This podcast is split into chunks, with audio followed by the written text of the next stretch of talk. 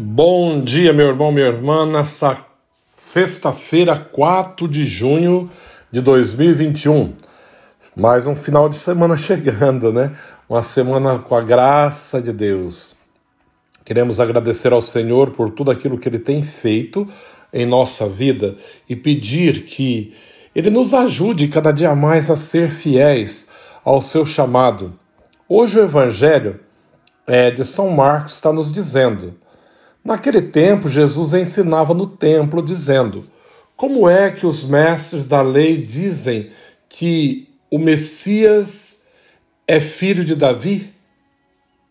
O próprio Davi, movido pelo Espírito Santo, falou: Disse o Senhor ao meu Senhor: Senta-te à minha direita, até que eu ponha teus inimigos debaixo dos teus pés. Portanto, o próprio Davi chama o Messias de Senhor. Como é que ele pode então ser seu filho? E uma grande multidão o escutava com prazer. Palavra da salvação. Glória a vós, Senhor. É um evangelho bem curto, né? Porém, assim que explica muita coisa. Porque o povo, por exemplo, os mestres da lei, sempre disseram, né? Como é que o Messias é filho de Davi? O que vai vir, né? O Messias é filho de Davi. Como é que os mestres da lei dizem que o Messias é filho de Davi? O próprio Davi, movido pelo Espírito Santo, falou: Disse ao Senhor, ao meu Senhor: Senta-te à minha direita, até que eu ponha os teus inimigos debaixo de teus pés. Portanto, o próprio Davi chama o Messias de Senhor.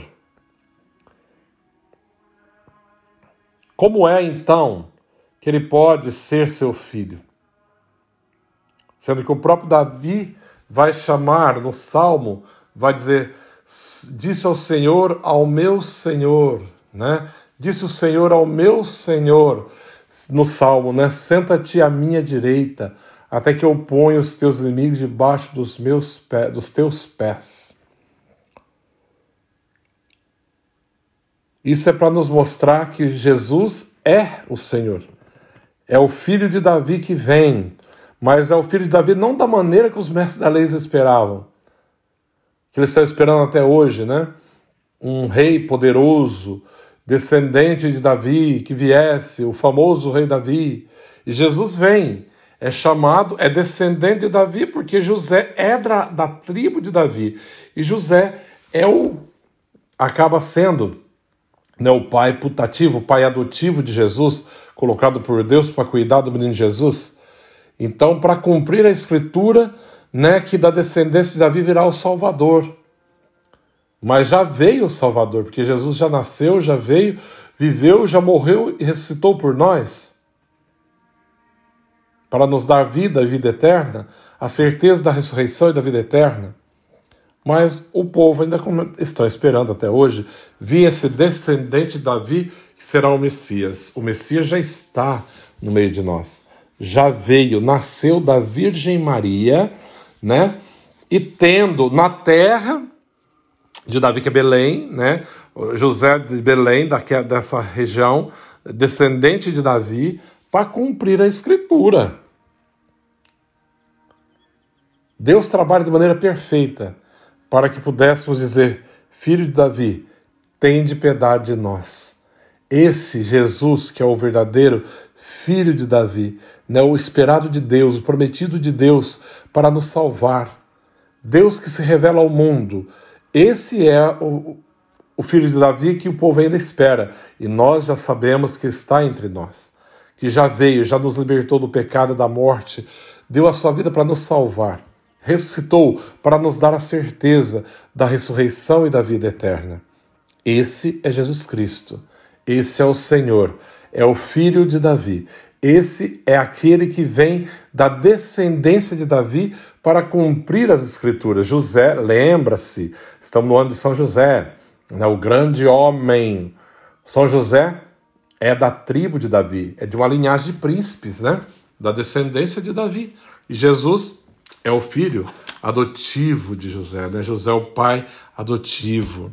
É ele que vai cuidar desse menino Deus. É ele que vai caminhar, vai ajudar, vai ensinar o próprio Deus encarnado.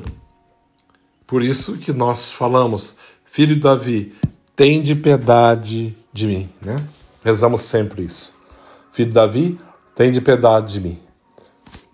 Hoje também, na primeira leitura do livro de Tobias, é a parte que o anjo acompanha o filho de Tobias para uma viagem longa e quando ele está voltando, né, a mãe, é, a Ana, está olhando assim ao longe, né, e quando ela vê, vai chegar seu filho, percebe que ele se aproxima e disse ao pai: Teu filho está chegando e com ele o homem que o acompanhou. Ela não sabia que era Rafael, o anjo, o arcanjo Rafael. Antes que Tobias se aproximasse do pai, Ra Rafael lhe disse: Estou certo de que seus olhos se abrirão. Aplica-lhe nos olhos o fel do peixe. Veja, pega um peixe, pega o fel do peixe, naquele né, órgão do peixe, o fel, e, e aplica nos olhos. Ele vai recuperar a vista, enxergará a luz. Ana correu, atirou-se ao pescoço do filho e disse: Voltei a ver-te, meu filho. Agora posso morrer, e chorou.